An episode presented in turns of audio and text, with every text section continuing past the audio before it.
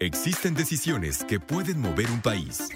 Líderes mexicanos. Con Ivonne Bacha, editora en jefe de Líderes Mexicanos, y Jacobo Bautista, director de estrategia digital en Líderes Mexicanos. Ambos coleccionistas de historias de éxito. Compartimos historias de los hombres y mujeres que con sus decisiones le dan rumbo a este país. 88.9 Noticias. Información que sirve. Hola, ¿qué tal? Muy buenas noches. Bienvenidos a Líderes Mexicanos Radio. Yo soy Ivonne Bacha. Yo soy Jacobo Bautista. Buenas noches, Simón. Buenas noches a todos. Seguimos en el mes de la mujer con un súper programa. Tenemos una entrevista épica con Marisol Blanco, quien es gerente de comunicaciones, relaciones públicas, responsabilidad social en Toyota Motors de México y nuestra amiga. Es una súper mujeraza, ya la escucharán, tiene muchísimo que contarnos. Platicaremos también con Sonia Garza. Ella es presidente nacional de la Asociación Mexicana de Mujeres Jefas de Empresa y está allá en Monterrey y desde allá eh, pues se sentó en nuestra sala de Zoom y la entrevistamos.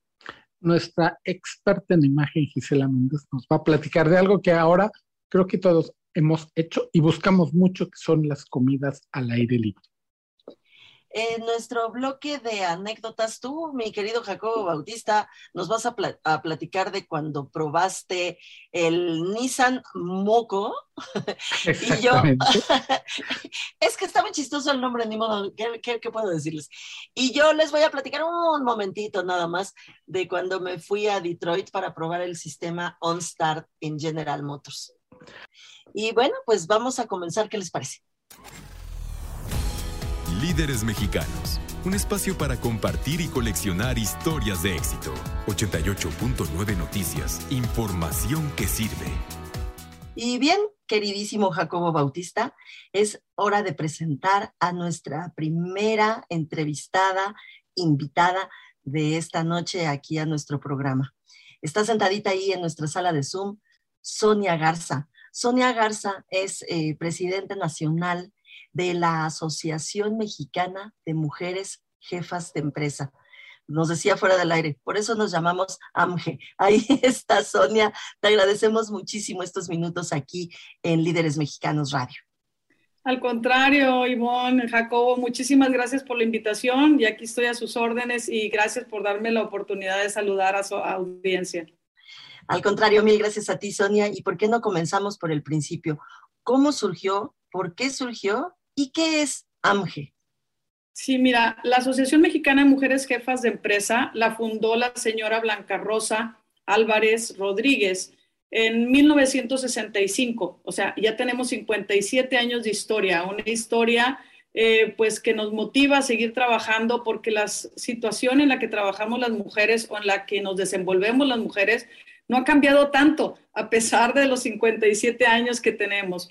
Nosotros somos el, organismo pionero en el impulso de las mujeres empresarias y nos sentimos muy eh, satisfechas y orgullosas del papel que estamos desempeñando porque creemos que más que nunca las mujeres necesitamos estar unidas y la asociación te da esta cancha pareja para que todas estemos este, apoyándonos para ayudarnos a crecer nuestros emprendimientos. Las mujeres aportamos el 80% de nuestros ingresos a la familia. Entonces es por eso tan importante que las mujeres tomemos este rol este, como líderes para seguir impulsando el crecimiento y desarrollo de, de las comunidades, porque qué mejor manera que hacerlo a través de la mano de las mujeres, que somos las que más aportamos. Lamentablemente, este, eh, la situación eh, de la pandemia pues vino a impactarnos de manera eh, más dura. ¿Por qué? Porque los negocios de las mujeres están generalmente en el sector comercio y servicios, o sea, muchas de nuestras emprendedoras se desarrollan en la rama turística y fueron los primeros sectores como declarados no esenciales y que tuvieron que bajar las, las cortinas. Esto para nosotros fue pues una sacudida tremenda, pero también un llamado a la acción para empezar a mostrar que esta antigüedad de 57 años nos había dado la visión para buscar de manera rápida qué es lo que teníamos que hacer para que nuestras empresarias no sufrieran los daños de, esta situación de pandemia, ¿no? Entonces lo que hicimos fue pues leer el entorno, qué es lo que estaba sucediendo.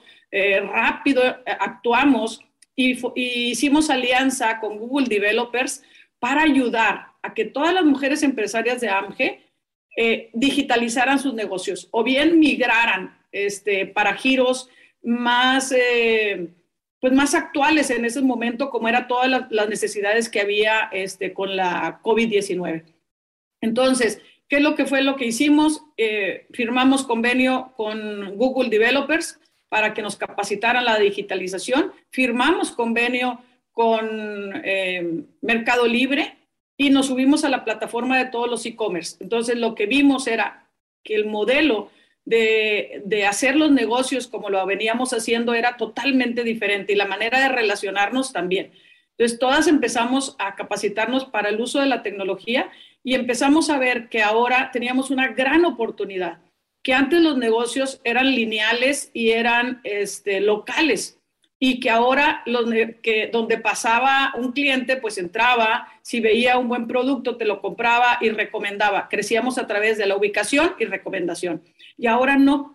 Esta situación de pandemia, todas las crisis traen oportunidades y esta situación de pandemia lo que vino a traernos fue la oportunidad de hacer uso de todas las herramientas tecnológicas para llevar nuestros negocios antes lineales y, locales a que fueran globales y exponenciales, que ya no tuviéramos fronteras. Y otra cosa que al parecer al inicio pudo haber sido grave, que fue que más de un millón de mujeres tuvieron que dejar sus empleos para regresarse a sus casas porque los colegios estaban cerrados, más los tres millones de, mujeres que perdieron, este, que salieron del mercado laboral, pues ¿qué hacían en sus casas? Entonces, esto nos dio una oportunidad de que nosotras desde nuestras casas generar economía. Y te puedo decir que ahorita el porcentaje eh, de los negocios que se hacen en la casa son del 52%. Entonces, vino a ayudar a la situación en la que nos encontramos las mujeres esta pandemia. De alguna manera a, dañar, pero de otro también, si lo vimos como una oportunidad, pues es a generar este, una economía diferente y que, y que pues nosotras impulsamos a través de Ángel Nacional en todas las 32 representaciones que tenemos en la República y más de 5 mil eh, asociadas. Estamos en Líderes Mexicanos Radio platicando con Sonia Garza, quien preside la Asociación Mexicana de Mujeres Jefas de Empresa. Sonia, hace como un año tuve la oportunidad de asistir a un par de estos eventos que tienen en línea, ya, ya estábamos este, encerrados, y lo que dices, la, la, discusión era, no me acuerdo exactamente qué presentaban o cuál era la discusión, lo que recuerdo es esto, la problemática la tenían muy, muy clara, o habían perdido el empleo, o estaban en casa, pero encargándose de, de todo el hogar y del trabajo y todo encima en una pantalla con los niños junto y con todo lo que implica la casa.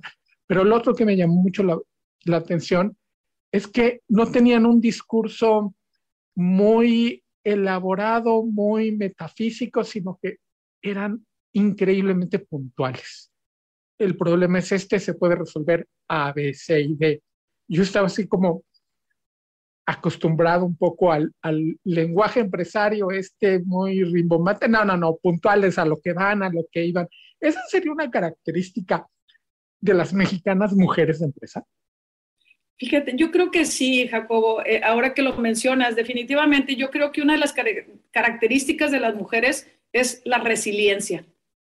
Y segundo, como tenemos poco tiempo, o sea, las mujeres eh, dedicamos a los cuidados, a la, economía de los cuidados, o sea, a los trabajos de la casa y de la familia, tres veces más que el hombre, 7.5 horas diarias. Y si tenemos 24 horas, igual que ustedes, y queremos emprender, y queremos hacer y crecer y desarrollarnos, pues tenemos que ser muy efectivas.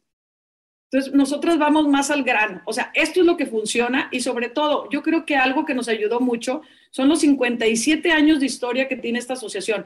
O sea, no sé si ustedes han escuchado de la, de la economía Neni, que genera 9.5 millones de pesos diarios y que 13 millones de familias dependen de ello. ¿Qué pasó con estas mujeres? O sea, dentro de sus casas siguen trabajando y siguen generando economía, independientemente de si están en el mercado formal o en, el informal. Y nosotras en la AMGE ahora vamos por ellas. Queremos ser congruentes y nosotros estamos desde un, privilegio porque tenemos un ecosistema que nos ayuda a que sigamos emprendiendo y lo que nosotros queremos es que esas emprendedoras de la, de la economía informal se sumen a la formalidad para que tengan todas las ventajas que la formalidad les da.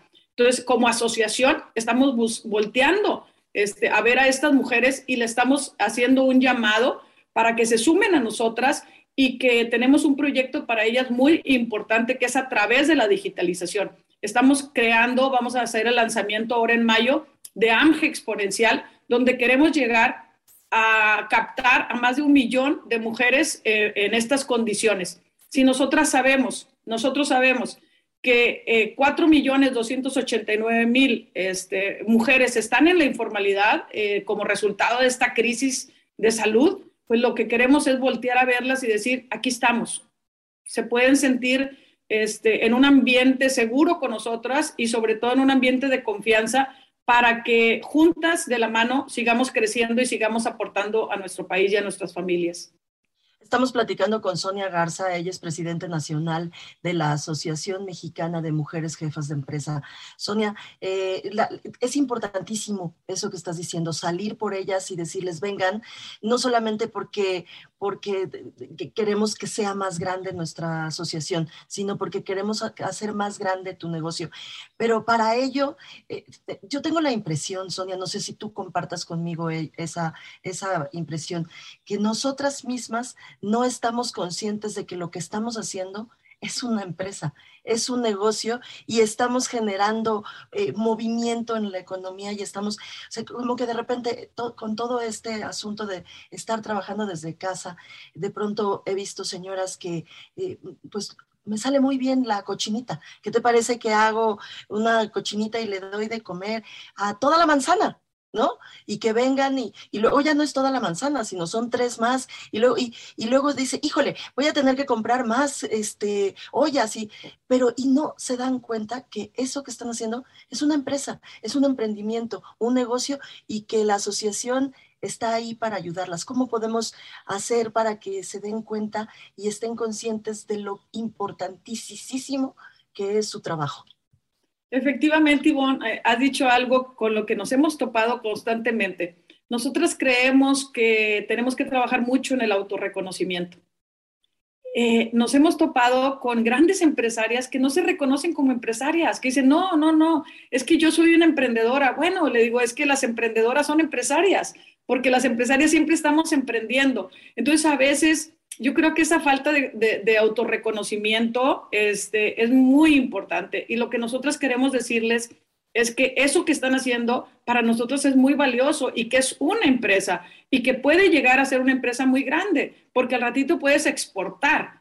Y nosotras hemos hecho talleres para llevarlas de la mano y que no le tengan miedo a la formalidad, que vean todas las ventajas al formalizarte. Al formalizarte puedes tener acceso al financiamiento, que la informalidad no. Puedes tener acceso a todas las prestaciones de ley, o sea, a que tengas una, un seguro social, que tengas una FORE, que tengas este, eh, oportunidades de capacitarte y sobre todo eh, que te garantice la permanencia de que tu negocio siga creciendo, ofrezca buenos precios y que tenga la, y que pueda seguir en el mercado. Nosotras estamos tan convencidas de eso y trabajamos tanto por ello que ponemos nuestro tiempo, nuestro dinero y nuestro talento para, y, queremos aportar un granito de arena para transformar estas comunidades. Y creemos que si captamos a más mujeres que no se consideran empresarias porque le tienen miedo a la formalidad o porque no han querido dar el siguiente paso, pues que se vengan con nosotras y que nosotros les podemos ayudar.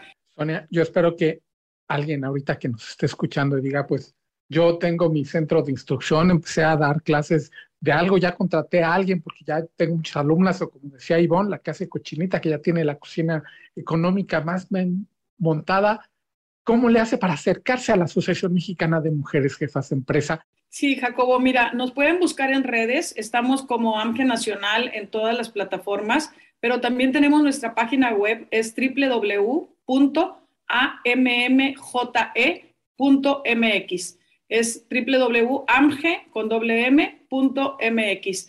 Ahí nos pueden encontrar y la verdad es que estamos muy activas en redes porque nuestro propósito que tenemos en este 2022-2023 es llegar al millón de mujeres. Y es por eso que hemos estado este, firmando convenios y alianzas con grandes eh, personajes del ecosistema. Por ejemplo, firmamos un convenio con, con Afirme, donde nos hizo un traje a la medida para las mujeres, un programa que se llama Mujer Es, y también firmamos con uno de nuestros unicornios, orgullos mexicanos, que es Confío, que también nos va a dar financiamiento en 48 horas.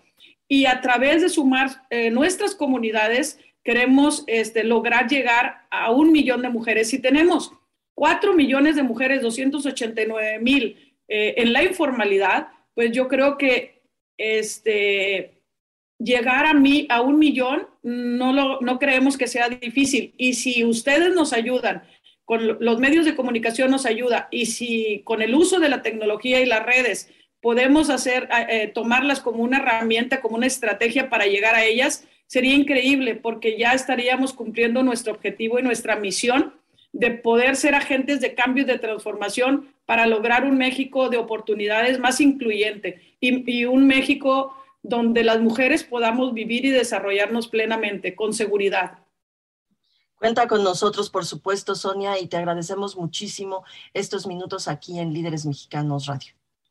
Al contrario, Ivonne, para mí fue un placer estar contigo y con Jacobo, y pues muchas gracias. Ya saben que en AMGE tienen una aliada, todas eh, eh, nos mueven los mismos objetivos de eh, construir un mejor México para todos. Jacobo, tú manejaste una cosa que se llama moco. ¿Qué cosa? En la, al recordar que podía contar, me acordé de la anécdota, nos llevó la gente de Nissan a California, por cierto, a una base aérea que salió en la película de Will Smith, El Día de la Independencia que es la base aérea del Toro, que ya no la ocupa la, este, la Fuerza Aérea. Y entonces están las pistas y hay un montón de asfalto y Nissan dijo, se las voy a rentar para poner ahí todos mis coches y que la gente los pruebe. Y entonces lo que hicieron fue todo lo que produce Nissan, o lo que producía, creo que fue por el 2012, lo pusieron ahí. O sea, podías obviamente ver coches deportivos y demás, pero también autos que no estaban en circulación en Estados Unidos, ni en México, ni en América Latina, sino nada más en Japón. Entonces, mientras mis amigos de la prensa hacían fila para el GT y los, ya sabes, el supercargado de carreras y los superautos, a mí me llamó la atención estos pequeños compactos que son muy del mercado japonés, chiquitos, chiquitos cuadrados, que yo quepo perfectamente, pero mido 1,62. Y la, la, palanca me queda, además, aquí cortita, cortita. Por cierto, en Japón se maneja del otro lado. O sea, la palanca me queda en la mano izquierda, casi, casi el volantito pegado al pecho. Dime. Es que te iba yo a decir que si tú puedes manejar con esos que son al revés, es que yo no puedo. No pude en Australia, es la única, el único lugar donde he tratado de conseguir. La ventaja de esto es que era un circuito cerrado, o sea, no, no había este, más autos. Entonces ahí pues no importa. Era como un parque de diversiones, así como... y a mí me, me subía a varios de estos pequeños autos japoneses muy divertidos, muy chiquitos, o sea, atrás casi casi traes al de atrás y el coche acaba, o sea, si estiras el brazo, se acaba el coche hacia adelante. Y el, el cofre era chiquitito, chiquitito, tenía un motor a mí me recordaba un motor de estos de dos tiempos, como de auto soviético, y se llamaba Moco, y era verde. Ahorita subo una foto a, las redes. Muy bonito, muy chistoso, que sería una gran solución en una urbe como la Ciudad de México y seguramente en Tokio, pues es un auto muy práctico, que lo metes por donde quiera, cabe en cualquier lugar y además este, el problema es que es para ciudad, para ciudad nada más, porque aquello andaba como a 60 kilómetros por hora y ya. Claro, claro, eso te iba a decir. O sea, tampoco es una solución del todo en una ciudad como México en donde el más grande gana, porque eh, pues ahí si te avientan lámina, eh, eh, acabas perdiendo. Y, últimamente, Jacobo, yo no sé si ustedes, querido auditorio, también lo han notado, como que perdimos destrezas para el manejo después de estar dos años confinados. Ah, yo he notado muchísimos accidentes y he notado muchas imprudencias en el manejo, así que cuídense mucho, ya, de verdad, de verdad, cuídense mucho.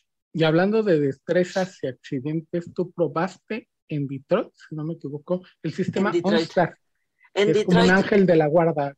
Exacto. General Motors. Ay, justo vas a, fíjate que me diste el super Q porque les iba yo a contar, pasaron muchas cosas al probar eh, el sistema OnStar en Detroit, pero una de las cosas más bonitas que me sucedieron fue, bueno, por supuesto, ir a conocer a la gente que está en el call center y uno de los personajes que estaba en el call center era un hombre mayor y una, él, le pedí una anécdota y la anécdota que contó fue justamente una en la que tuvo que ayudar a un accidentado, el eh, coche, el sistema OnStar eh, sintió que había, que había habido un accidente, eh, mandó la, la alarma, no respondió el conductor y de inmediato pues avisó al call center porque pues así está hecho, ¿no? Para saber, perdió la conciencia, hay que ayudarlo y entonces eh, a él le tocó recibir esa llamada y le empezó a llamar, eh, este, señor Bautista, señor Bautista, ¿está usted bien, señor Bautista? Y en ese momento recobró la conciencia, pero entre que recobraba la conciencia y, estaba muy golpeado, eh, pensó, que, pensó que le hablaba un ángel. Ah, y, cuando, y cuando lo recogieron, lo recogió la ambulancia y demás, eh, después agradeció mucho a OnStar, pero contó esa historia y mm, la verdad es que hábilmente la gente de comunicación de General Motors recuperó la historia y pues nos la compartieron y es, la verdad es que es muy padre, ¿no? Eh, oír eh, señor Bautista, señor Bautista, y es, es un ángel, me despertó un ángel, y era el sistema OnStar, que por ahí les decimos que ya prácticamente todos los modelos nuevos de General Motors lo tienen. y ahora vamos a escuchar a nuestra experta en estilo hablar de comidas en aire libre. Líderes mexicanos un espacio para compartir y coleccionar historias de éxito. 88.9 Noticias, información que sirve. ¿A comer? Solo si es bueno, bonito y seguro. Sí, efectivamente. Hoy las convivencias han cambiado y hemos desarrollado ese gusto por estar al aire libre. Actividades que hoy hacemos mucho. Pero ¿cómo vestir y cómo comportarnos? Yo te lo digo, soy Gisela Méndez, consultora de imagen, y es un placer estar aquí contigo en Líderes Radio y poder platicar cada mes, como cada mes, sobre tu imagen. Y entonces, ahora sí, ¿cómo comportarnos? Bueno, en las terrazas, en terraza, en un evento en la mañana, yo te sugiero a los chicos que dejemos descansar la corbata y qué te parece si usamos ahora un pañuelo. Acuérdate que el pañuelo no debe de combinar con los colores que tú traes. Precisamente es el toque especial, ese contraste que le da a tu guardarropa. Entonces, deja descansar tu guarda, tu corbata y nos vamos solamente con camisa, saco y tu pantalón, ¿sale? Ahora, eh, ¿qué te parece para las chicas? Para nosotros, sin lugar a dudas, un vestido sigue siendo el rey y un gran comodín para nosotras. Pero eso sí, Aquí, si lo combinas con un saco a juego, no solamente te vas a ver profesional, también muy femenina. Pero eso sí, el zapato debe de ser cerrado. Acuérdate que para las actividades profesionales no mostramos los dedos de los pies. Y ahora sí, vámonos con algo de comportamiento social. ¡Achú! Exactamente, los estornudos. Por más común que pueda parecer hoy día, Estornudar, bueno, pues es signo de preocupación y a muchas personas todavía les parece un tanto incómodo. Por lo tanto, lo ideal es que cuando estornudes, lo estornudes hacia abajo. Esto es, no gires hacia la derecha o hacia la izquierda. Tu cabeza lánzala hacia abajo y eso, quiere, o sea, el estornudo saldrá para abajo y por lo tanto nadie a tu alrededor se va a sentir incómodo. Habla suave.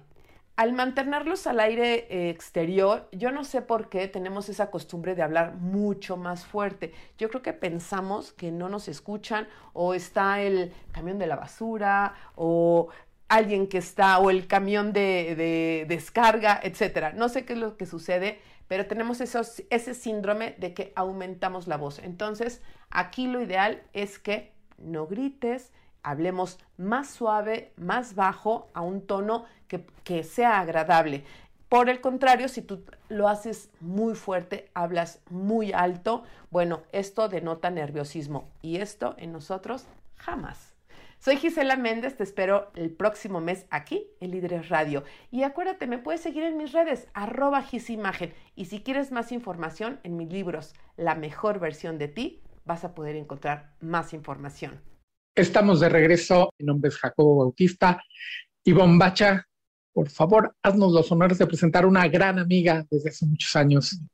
Ivonne, vas. Desde hace muchísimos años hemos tenido la oportunidad de trabajar muchas, muchas, muchas cosas con ella.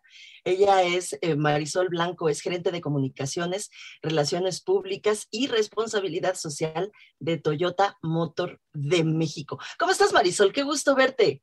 Ay, muy bien, Ivonne, muy bien. Jacobo, yo feliz también de estar aquí con ustedes, de platicar esta, esta noche con ustedes y compartir un poquito de en qué anda Toyota en temas de diversidad, porque este mes de, eso tenemos que seguir hablando y seguir hablando fuerte y claro.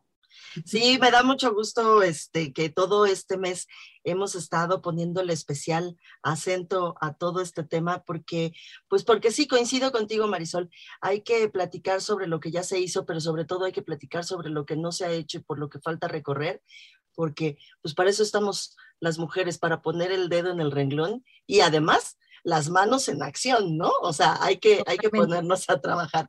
Así que eh, pues empecemos por ahí, ya que tú pusiste el tema sobre la mesa, comencemos por ahí, querida Marisol. Eh, ¿Qué ha hecho, qué, qué ha hecho eh, Toyota en esta materia? ¿Qué está haciendo además? Sí, claro que sí, Ivonne. Em, mira, la verdad es que creo que hay que empezar pensando en quién es Toyota y quién es Toyota a nivel global. Toyota es una compañía automotriz que está en más de 178 países en el mundo. Entonces, si partimos de esta globalidad de una compañía, pues también tenemos que pensar en lo diversa que es la compañía, ¿no? No solamente en términos de género, sino en términos de multiculturalidad, en términos de, muchos temas. O sea, de verdad, imagínense una compañía con presencia en 178 países y qué tan complejo puede ser esta, este tema de la diversidad, de la inclusión y de la equidad. Entonces, en ese sentido, lo que ha tenido que hacer Toyota es precisamente ser muy fiel a esta parte de nuestra filosofía, que es pensar global, pero actuar local. Es decir, pensamos como una compañía global con estatutos muy bien establecidos de, manera em, transversal en todos los países, pero siendo muy específicos en las necesidades, necesidades de cada uno de los países en donde operamos. Y eso en esta transversalidad de lo que pasa en el mundo, quisiera compartirles por ahí algunos datos, que, por ejemplo, un estudio de Deloitte en 2020 mencionaba que em, el 24% de las personas que trabajan en la industria automotriz en el lado de la manufactura son mujeres y solamente el 18% en el lado de ventas son mujeres en, en la industria automotriz del mundo. Entonces, eso nos sigue hablando de que en la, en la forma en que pensemos global, tenemos que pensar que todavía hay un camino largo por recorrer. Hay muchas mujeres en, las, en la compañía, pero por supuesto que todavía el porcentaje sigue siendo muy bajo, ¿no? Este, no solamente en Toyota, sino en el mundo y en toda la industria. Entonces, a partir de eso, y no solamente el porcentaje, de las mujeres que trabajan, sino de las mujeres que tienen un puesto directivo o un cargo en la toma de decisiones. imagínense que este, este estudio, y hay otro de, de Catalyst, que dice que el 8% solamente de las mujeres que trabajan en la industria automotriz tienen cargos directivos.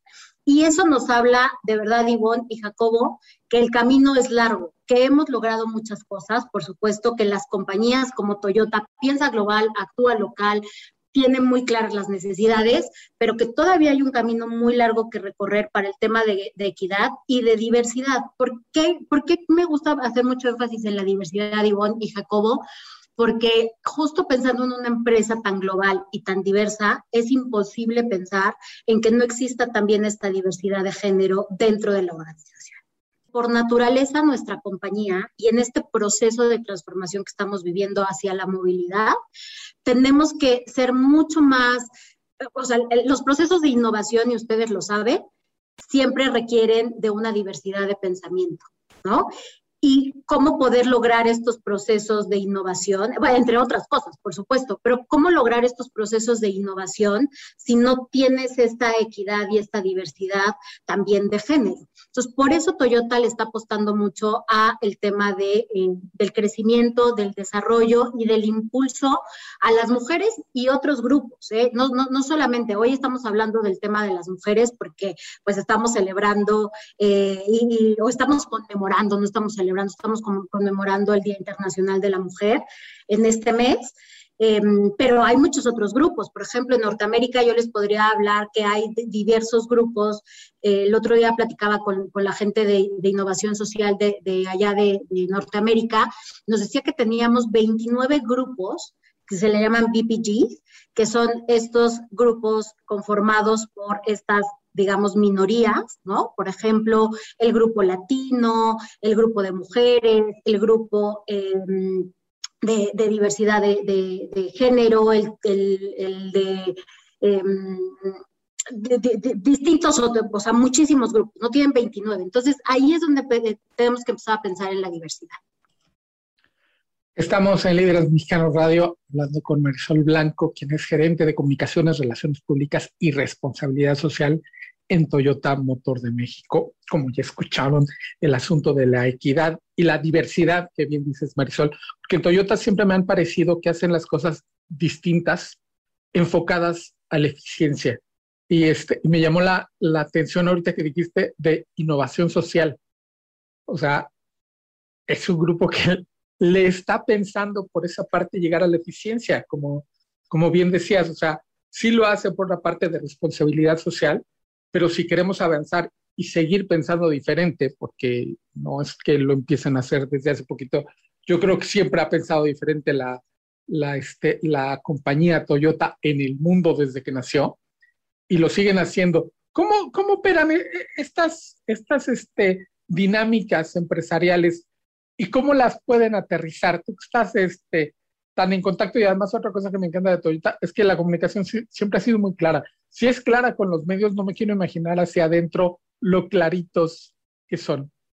Teniendo una compañía tan, tan grande, eh, es difícil o es complejo, no quiero decir difícil, es complejo poder eh, transmitir pues todo, todos estos planes y todas estas acciones que se están haciendo en este sentido. Pero creo que la, forma más em, clara de explicártelo es que lo vivimos, ¿no? O sea, al final, en el día a día vivimos, nos damos cuenta de, de lo que estamos tratando de hacer, porque, insisto, hay un camino hecho, pero aún nos falta mucho por recorrer. Entonces, las mujeres que hoy formamos parte de Toyota en México, te puedo decir, Sabemos que ha habido un camino abierto porque aquí estamos y porque estamos trabajando y porque estamos incidiendo en las decisiones y estamos incidiendo en la operación de una compañía que hoy es la cuarta de, participación de mercado en este país, pero sabemos también que tenemos que seguir empujando. O sea,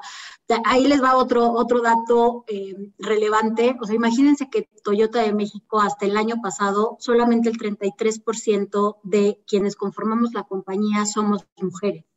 Aunque es un porcentaje más alto de lo que nos dice este otro estudio de Deloitte, seguimos siendo un, un grupo pequeño. Somos 33% de, de mujeres en la compañía. Entonces, desde ahí te digo, ¿cómo lo comunicamos y cómo lo vivimos hacia adentro?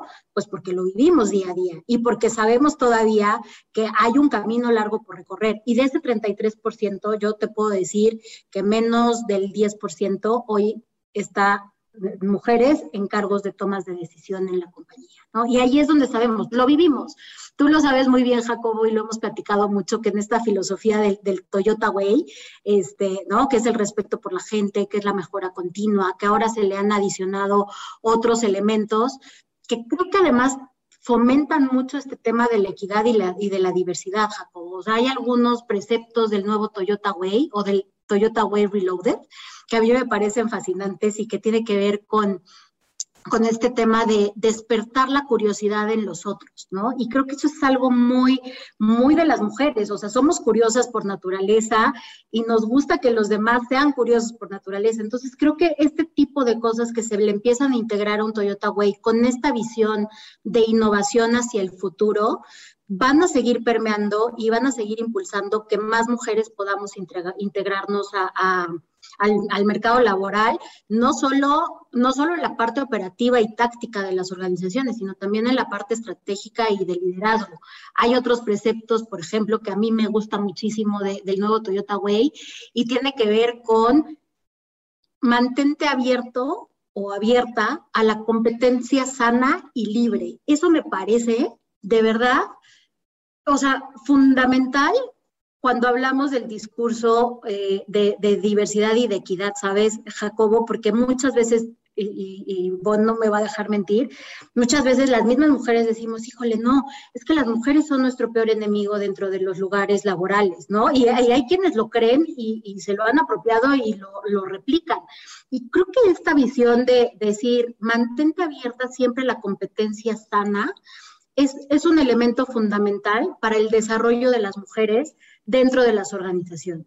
Es aprende que siempre va a haber competencia, entiende que va a haber competencia, pero mantente en un, en un lugar de, de, de competencia sana, ¿sabes? Y de crecimiento y de mejora. Y si ves que alguien está haciendo mejor las cosas que tú, apréndele y identifica en dónde estás haciendo tú lo que, lo que te hace falta todavía por, por lograr. Y así les puedo contar los otros 10 elementos, pero me, me quedo con estos dos.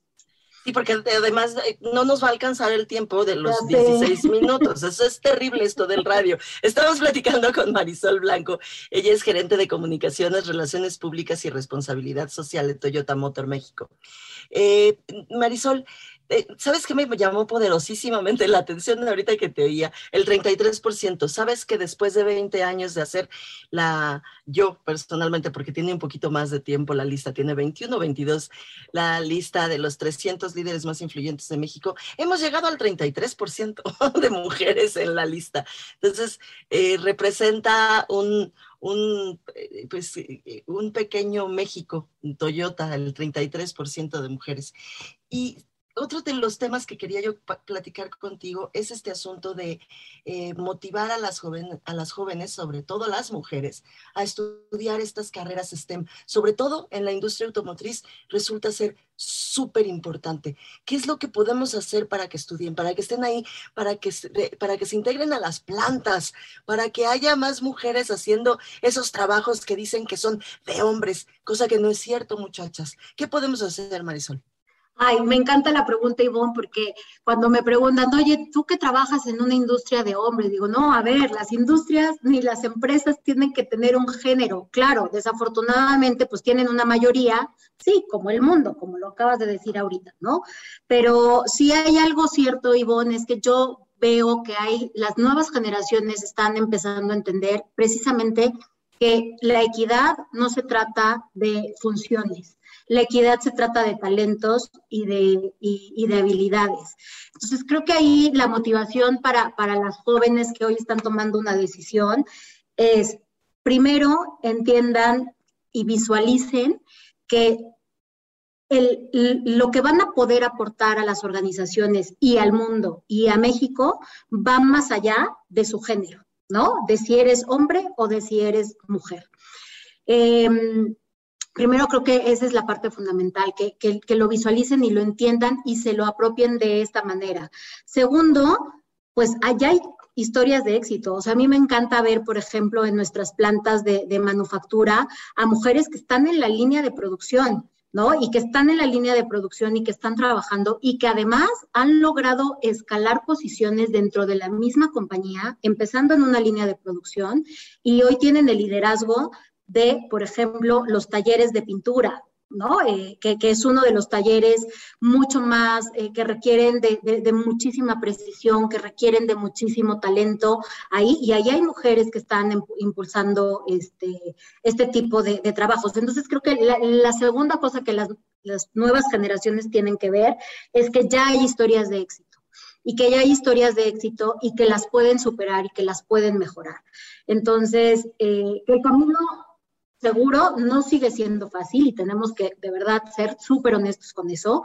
El camino no sigue siendo fácil, pero también esa es nuestra, nuestra labor y la labor de las nuevas generaciones, seguir haciendo que el camino cada vez sea mucho más sencillo para las generaciones que vengan. El otro día escuchaba una, una estadística que decía que es altamente probable que hasta de, de hoy, de mi generación, tres generaciones más sigan luchando con resistencias de equidad de género.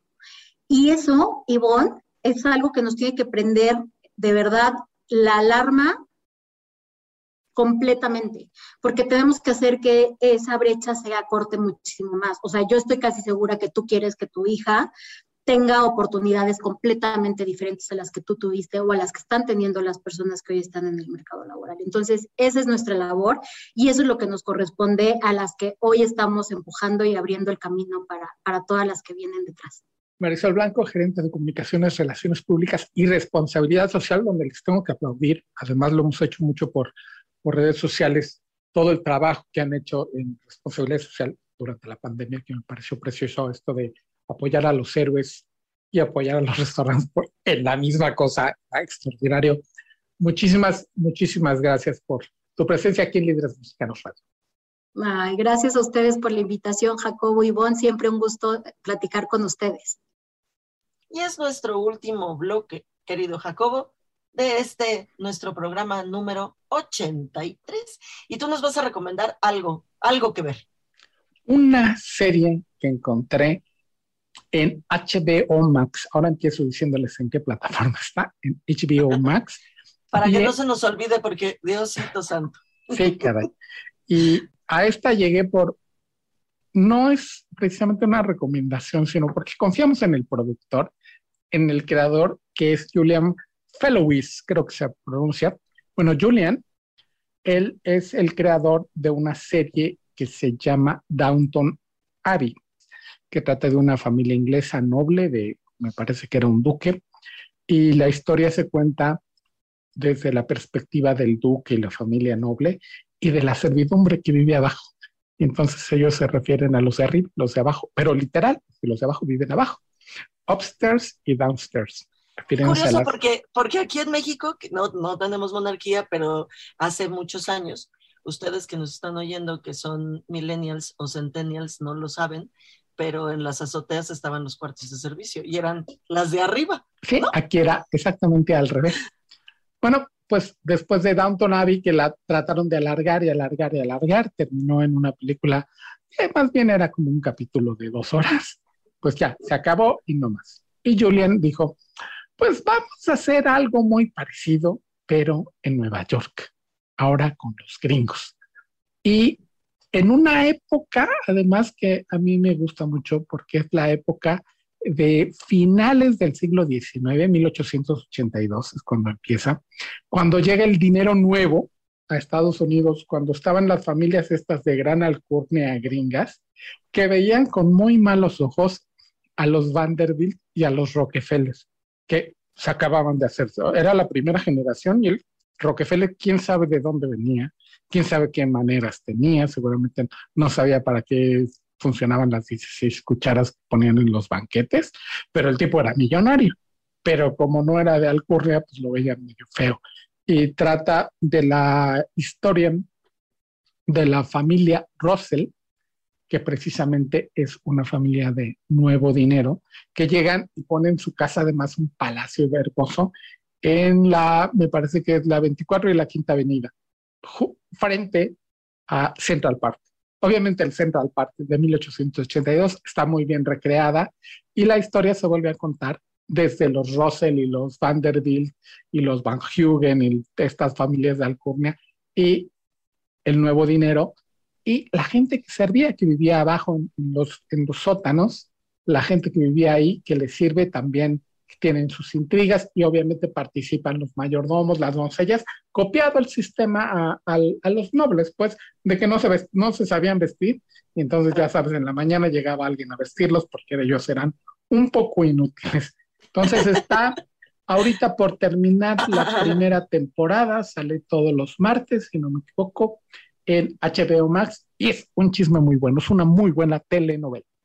Trae otra cosa que no traía Downton Abbey por la misma época, que es también las diferentes sociedades que hay, porque están los barrios negros, y hay también en estos barrios negros la gente de Alcornea, de clase alta, los de clase baja, que, y se ve también la discriminación asquerosa de la que sufrían. O sea, tenían sus propios periódicos, por mucha lana que tuvieran y fueran dinero viejo, pues por el color de piel.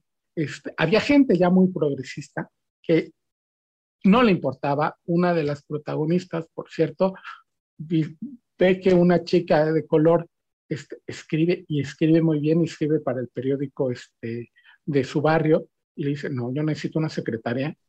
Y el color no le pasa por la cabeza. Sabe que a los otros les importa, pero a ella no.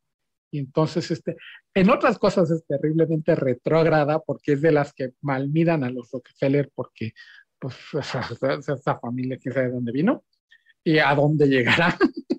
este, pues sí, es que esas cosas se van aprendiendo. O sea, finalmente tiene uno que ir aprendiendo que, que, que, que todos somos iguales.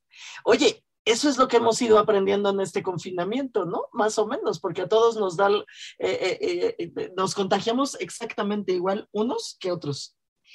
a mí me gustaría recomendarles rápidamente, porque ya casi nos vamos, la serie de Picard. Yo, por supuesto, soy mucho más Star Wars que Star Trek, pero está recién estrenadita Picard en Paramount pueden verla, es súper interesante porque además eh, eh, los actores son extraordinarios, o sea, sin duda alguna eh, es una, una gozada, como dirían los españoles, ver gente actuando como actúan estos personajes, Picard, que son de verdad, vale muchísimo la pena véanla, es la segunda, es, la, segunda temporada. Si no vieron la primera, véanla porque sí es necesario, sí, efectivamente es súper necesario ver qué es lo que pasa con el capitán Picard y qué es lo que va a pasar en esta, en esta segunda temporada, que se ve que ah, las cosas se ponen mal, querido Jacob, se ponen muy mal. ¿A ti te gusta Star Trek? No, yo nunca le he entrado a Star Trek. Le tengo muchísimo respeto a la franquicia de Star Trek porque lo han sabido hacer muy, muy bien. Este, los seguidores, obviamente, en las convenciones son igual de clavados que los de Star Wars. Este, yo me considero ahí en el, en el medio de clavado, pero soy más Star Wars que Star Trek.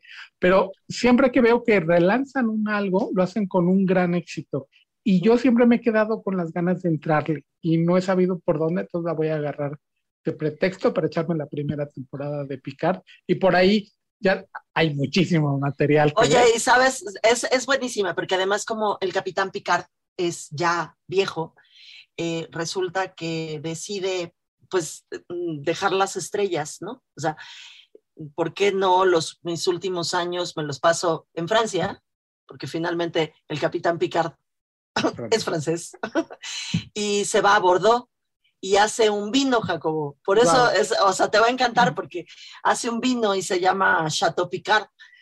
Que yo, o sea, cuando lo vi dije, deberían de hacerlo. O sea, porque yo me compraría tres botellas aún sin abrirlas, o sea, solo para tenerlas. Esta, eh, son de esas cosas que, que efectivamente va, a suceder, va a existir el vino segurito, porque tú sabes que el merchandising de esas series, pues hacen que, pues que se hagan súper millonarios todos. Y, bueno, y después de, su retiro en los viñedos, pues se da cuenta que no se puede retirar porque pues la Tierra, el planeta, lo necesita. Como siempre en esas series, la verdad es que vale de verdad vale muchísimo, muchísimo la pena.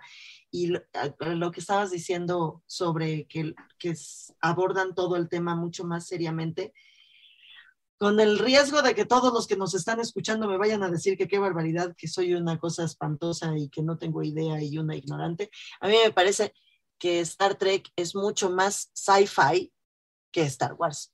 O sea, como que hay cosas que sí le puedes creer que sucedan en Star Trek y en Star Wars es, es muy complicado. Por eso es como más seria, aunque a mí me gusta más Star Wars, conste. En la comunidad científica siento que tienen más seguidores Star Trek y en esa nota arriesgada llegamos al final de Líderes Mexicanos Radio en su edición 83. Bye bye. Esto fue Líderes Mexicanos. Con Ivonne Bacha, editora en jefe de Líderes Mexicanos, y Jacobo Bautista, director de estrategia digital en Líderes Mexicanos. Compartimos historias de los hombres y mujeres que con sus decisiones le dan rumbo a este país. 88.9 Noticias, información que sirve.